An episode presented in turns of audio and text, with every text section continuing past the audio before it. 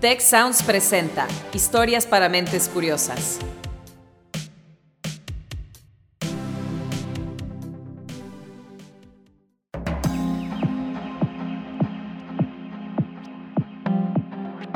Hola, ¿cómo estás? Espero que te acuerdes de mí.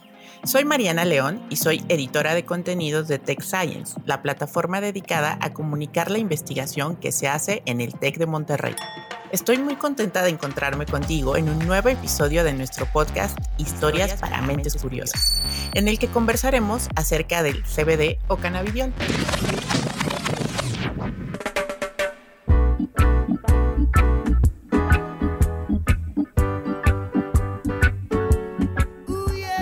Me imagino que has escuchado muchas cosas sobre esta sustancia, que ahora se encuentra en todo tipo de productos. Se dice que sirve para aliviar el dolor, disminuir la ansiedad, tratar a pacientes con epilepsia, despedirse del insomnio y hasta para el manejo de casos de COVID prolongado. Algunas personas consideran al CBD una clase de solución mágica que supuestamente cura todo o casi todo. Lo consumen actrices, influencers y hasta cocineros experimentales y es un gran negocio. Pero otros le rehuyen porque piensan que sus posibles ventajas solo se pueden obtener directo de la planta de la marihuana, cuyo uso está muy estigmatizado. ¿Qué es eso que sale de la marihuana pero es legal? ¿Qué lo diferencia de los porros? ¿Es adictivo? ¿Es beneficioso? Hoy responderemos a esas dudas que quizás tiene sobre el CBD, concentrándonos en sus propiedades terapéuticas comprobadas. Veremos con qué fines ya está permitido su uso medicinal, cómo se administra y qué otros estudios se están desarrollando. ¿Te quedas conmigo a descubrirlo? Vamos a empezar con un breve repaso de botánica. Si eres señor o señora de las plantas, como yo, tal vez sepas que la química es el superpoder de estos organismos. Carecen de movimiento, no poseen garras ni dientes, pero producen todo tipo de compuestos que las protegen de la intemperie y de los depredadores. El cannabis medicinal es, pues es una planta, ¿verdad? La cannabis sativa, que contiene más de 500 componentes eh, en la planta, pero principalmente hay dos componentes que han ganado bastante popularidad en el aspecto médico precisamente. Te presento a Fernando Cantú. Yo soy médico, yo soy médico anestesiólogo, hago medicina del dolor. Estoy en el Hospital Zambrano de León y vemos prácticamente pacientes con dolor postoperatorio agudo y dolor crónico de todo tipo, tanto pacientes oncológicos como no oncológicos. Las dos sustancias de cannabis a las que se refiere Fernando son el CBD y el THC. Ambas llevan a cabo varias funciones clave en la planta, según diversos estudios. Por un lado, su viscosidad evita que se sequen, especialmente en tiempos de calor, y mantiene a raya a los insectos que intentan comerse las hojas. Por otro lado, su estructura molecular actúa como un escudo contra la radiación ultravioleta. ¿No te parece genial traer integrado tu propio bloqueador solar? Lo más interesante del asunto es que los efectos del CBD y el THC son muy diferentes cuando ingresan al cuerpo humano. El CBD es un producto que no te produce euforia, no te produce esos efectos que normalmente la gente tiene como cuando fuma el cannabis. Y el THC es la parte del componente de la planta que sí te produce eh, la euforia. El THC es el, responsable de los probables efectos adversos que se puedan ver. El CBD también tiene algunos efectos adversos, pero en mucho menor proporción que el THC. Además, el CBD es una sustancia promiscua. Y antes de que comiences a imaginarlo, Gerardo García Rivas nos explica el significado de ese término. Él es investigador en el área de ciencias cardiovasculares de la Escuela de Medicina del TEC de Monterrey y director de investigación translacional en TEC Salud. Este término refiere a moléculas que no tenemos completamente claro la forma en la que tienen su mecanismo de protección, lo cual implica varias posibilidades y una puede ser que tenga efectos sobre diferentes blancos moleculares, receptores específicos para estas moléculas están expresados de forma ubicua en todo el organismo, pero tienen funciones muy distintas en el sistema nervioso, en el sistema cardiovascular, en los vasos y en algunos otros órganos, lo que implica potencialmente que estas moléculas pueden regular a múltiples niveles condiciones patológicas. Algunas zonas del cerebro de los mamíferos, humanos incluidos, están particularmente llenas de receptores que se activan con el CBD y resulta que desde ahí se controlan funciones relacionadas con el metabolismo, la memoria, el estado de ánimo, el sueño y mucho más.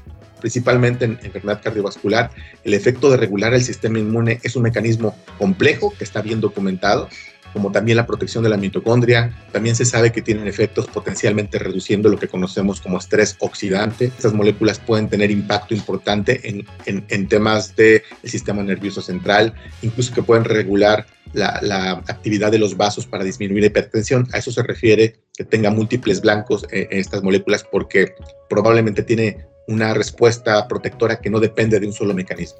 Escuchemos qué es lo que sucede en el caso del dolor.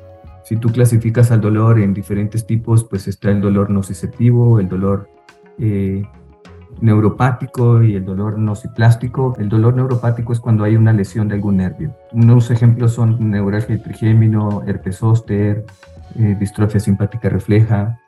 Y el, el CBD y el THC eh, principalmente ayudan en el dolor neuropático. Adicionalmente, el CBD conlleva un efecto antiinflamatorio la inflamación contribuye a la producción del dolor. Cuando una persona sufre un traumatismo, se provoca una cascada de inflamación y el CBD actuando como antiinflamatorio pues reduce el dolor. También hay evidencia de su utilidad para el tratamiento de la epilepsia. De eso nos habla Arturo Martínez Ibarra, especialista en medicina interna y residente médico en Tech Salud los primeros estudios con cannabidiol se realizaron en el contexto de pacientes infantes con eh, síndromes epilépticos que históricamente eran muy difíciles de controlar y que con cannabidiol se lograron pues tener una estabilidad en la parte neurológica. O sea que ofrece un beneficio protector que igual podría ayudar en otros padecimientos que involucran al sistema nervioso. Volvamos con Fernando Cantú. En la esclerosis múltiple también hay estudios eh, importantes cuando se utiliza productos de cannabis medicinal con relación de THC y CBD de uno a uno. Han demostrado ser un buen adyuvante para alivio en los espasmos musculares, en los temblores y eh, también puede ayudar mucho en el control de la vejiga porque eh, la vejiga tiene músculo y al momento de relajar pues ayuda con con este tipo de padecimiento.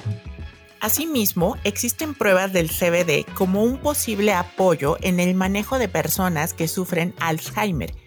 Esta es la forma más común de demencia entre los mexicanos mayores de 65 años y se ha estimado que su prevalencia a nivel mundial podría triplicarse de aquí al año 2050. La enfermedad de Alzheimer es un problema en la que se acumulan diferentes placas y fibrillas en el cerebro, en ciertas regiones del cerebro específicamente.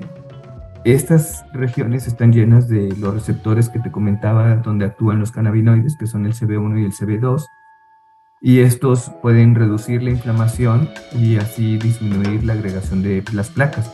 Pudiendo mejorar así la calidad de vida de los pacientes.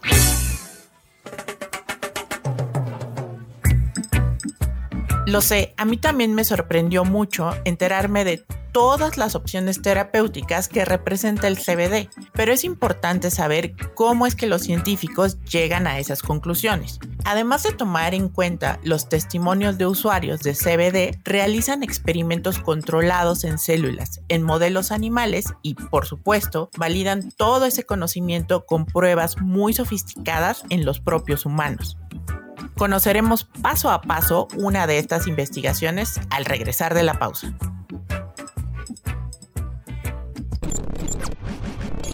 Si quieres conocer más sobre el comercio y los negocios, te invitamos a escuchar Territorio Negocios. La experiencia del cliente o del usuario es cada vez más importante. El podcast en el que hablamos sobre las nuevas tendencias de innovación, emprendimiento, finanzas y liderazgo en México y en el mundo. Escúchalo en Spotify, Apple Podcast y Google Podcast. Historias para mentes curiosas.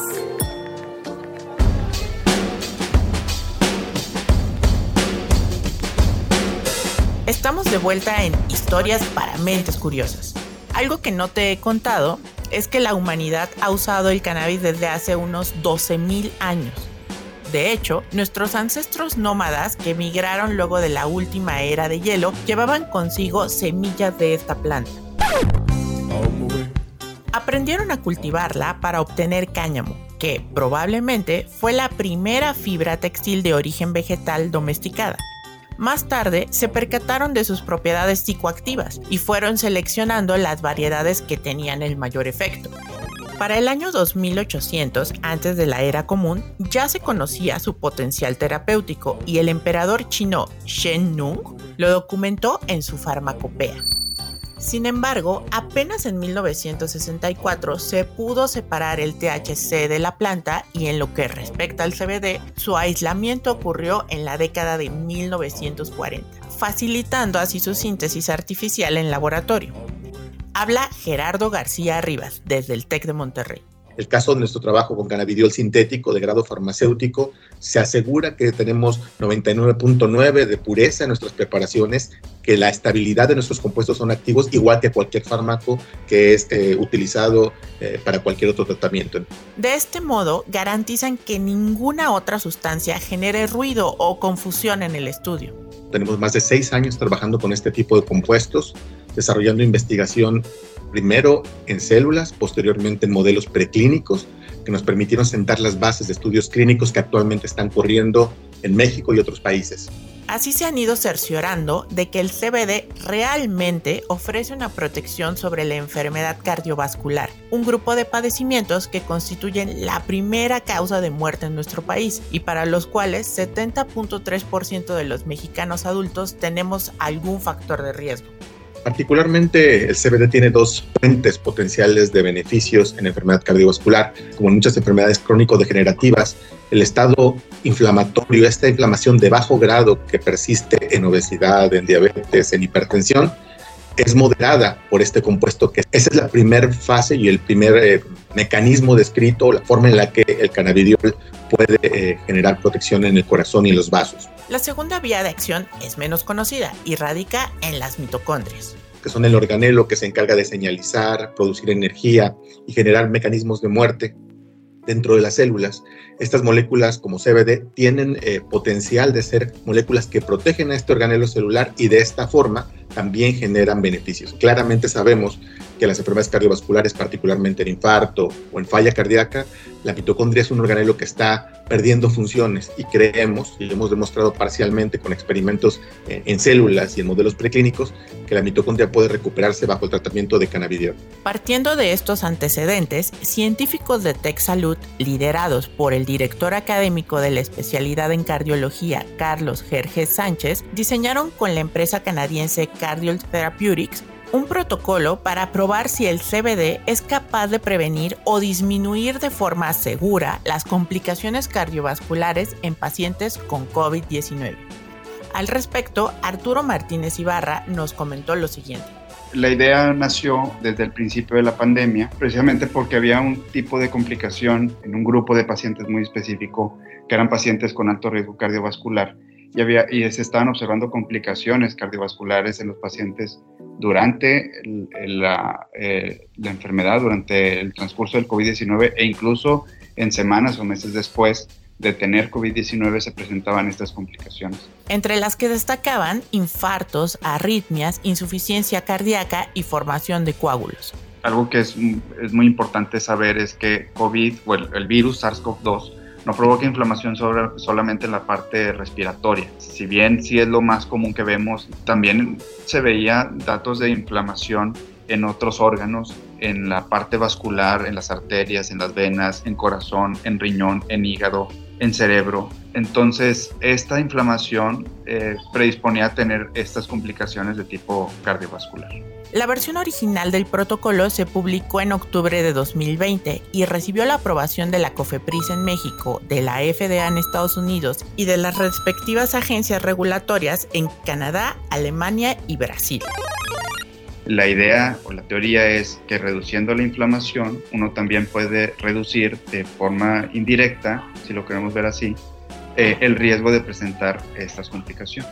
Para corroborar dicha hipótesis, científicos de los diferentes países reclutaron un total de más de 100 pacientes hospitalizados y de edad avanzada, quienes firmaron un consentimiento de participación en el experimento. Todas las otras terapias que hemos visto, eh, esteroides, anticoagulantes, antivirales específicos, se han enfocado en las presentaciones de tipo respiratorio. Los estudios en algunos sí han visto o se han explorado cuál es el efecto en, las complicaciones cardiovasculares, pero ninguno lo ha hecho de forma principal. Y eh, este estudio con cannabidiol eh, se enfocó principalmente en eso. Eh, diseñó y que se realizó sobre todo para el seguimiento en, en los primeros 28 a 60 días eh, con la idea de ver si había menos eventos de, de, tipo cardiovascular eh, en estos pacientes. Fue un ensayo clínico doble ciego. Y esto quiere decir que ni el equipo de investigación que estábamos involucrados directamente, ni el paciente sabía a qué grupo pertenecía. La administración fue vía oral. Algunos participantes recibieron pastillas con CBD y a otros se les dio un placebo, o sea, una sustancia sin efecto. A pesar de que los resultados del estudio no han sido publicados de manera oficial, Martínez Ibarra explica que los pacientes que él siguió y observó tuvieron un buen curso de la enfermedad, con menos complicaciones cardiovasculares de las esperadas para su perfil clínico.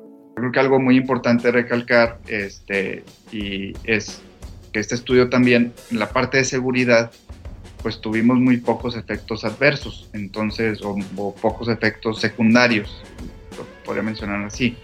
Eh, y de hecho a nivel mundial hubo un bajo reporte de, efectos secundarios.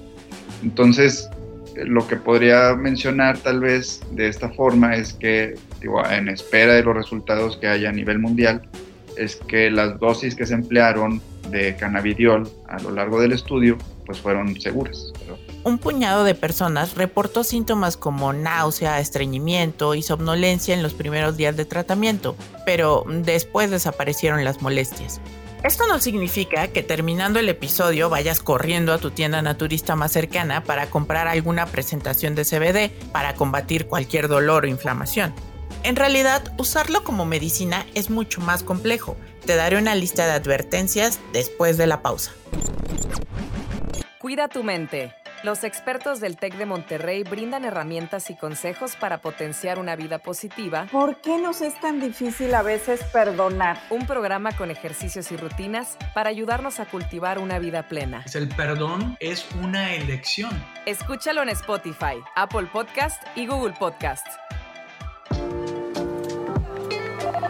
Historias para mentes curiosas. Llegamos a la recta final de este episodio de Historias para Mentes Curiosas. Y a manera de cierre, me gustaría advertirte tres cosas en torno al CBD.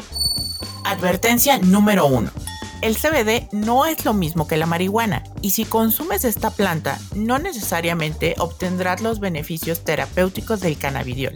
Eh, cannabidiol y este cannabidiol es una molécula sintetizada farmacológicamente que se deriva de la marihuana y aquí lo más importante mencionarles es que no contiene tetrahidrocannabidiol, que la concentración que llega a tener de, THC, como comúnmente se conoce, eh, es muy baja.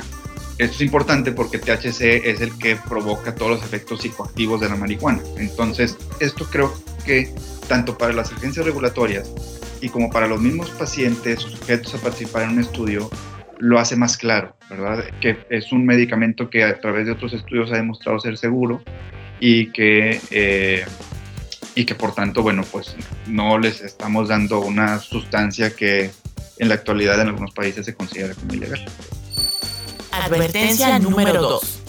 Hasta la fecha, el CBD propiamente medicinal se suele aprobar solo para ensayos clínicos. El único fármaco de venta con prescripción autorizada por la FDA en Estados Unidos se llama Epidiolex y está indicado en ciertos casos de epilepsia. Entonces, ¿qué son todos estos remedios disponibles en forma de pomadas, gotas, cápsulas que se venden en internet, tiendas naturistas y farmacias? Bueno, pues suelen ser extractos de cannabis que no tienen un grado farmacológico, que no han sido probados en ensayos clínicos aleatorizados y que por ello no están etiquetados como medicamentos. El problema con los extractos de algunas plantas que pudieran tener estos componentes es que no necesariamente vamos a saber la entidad química que compone a estos extractos, de tal forma que a veces puede ser que los beneficios terapéuticos los veamos en una preparación y en la siguiente por la... Eh, rigurosidad con la que se mide la concentración de estos fármacos, puede ser que no veamos el efecto terapéutico. La otra posibilidad es que hay muchos compuestos que al, utilizarse en conjunto pueden potenciar ciertos efectos o pueden bloquear ciertos efectos. Debes tener mucho cuidado con estos preparados porque además puede haber en ellos contaminantes químicos y biológicos como pesticidas, bacterias y hasta moho. Advertencia número 3. Si alguna vez decides usar un producto de CBD, platícalo con tu médico y recuerda que por ningún motivo puedes sustituir al tratamiento que estés tomando. Yo creo que el tema de cannabis medicinal en un futuro va a ser una buena opción, no como para sustituir a la medicina tradicional, a los medicamentos, sino como un adyuvante. Y creo que sería bueno empezar a, hacer un poco más de estudios para ver qué conclusiones tenemos y y poder aportar más a los pacientes que, que tenemos.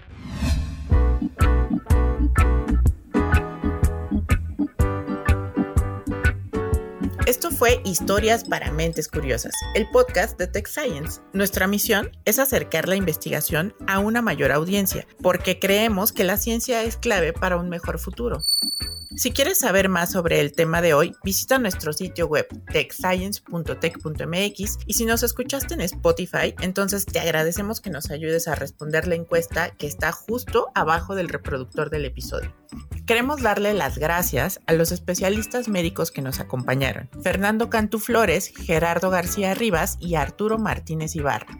En la creación de este episodio participamos Inés Gutiérrez Haber con la investigación y las entrevistas, el guion lo escribió Carmina de la Luz, Karina Rodríguez realizó la edición y Orlando Olivero se encargó de la producción, así como de la dirección de voz. Yo soy Mariana León. Muchas gracias por haberme acompañado hasta el final. Nos escuchamos muy pronto en el próximo episodio.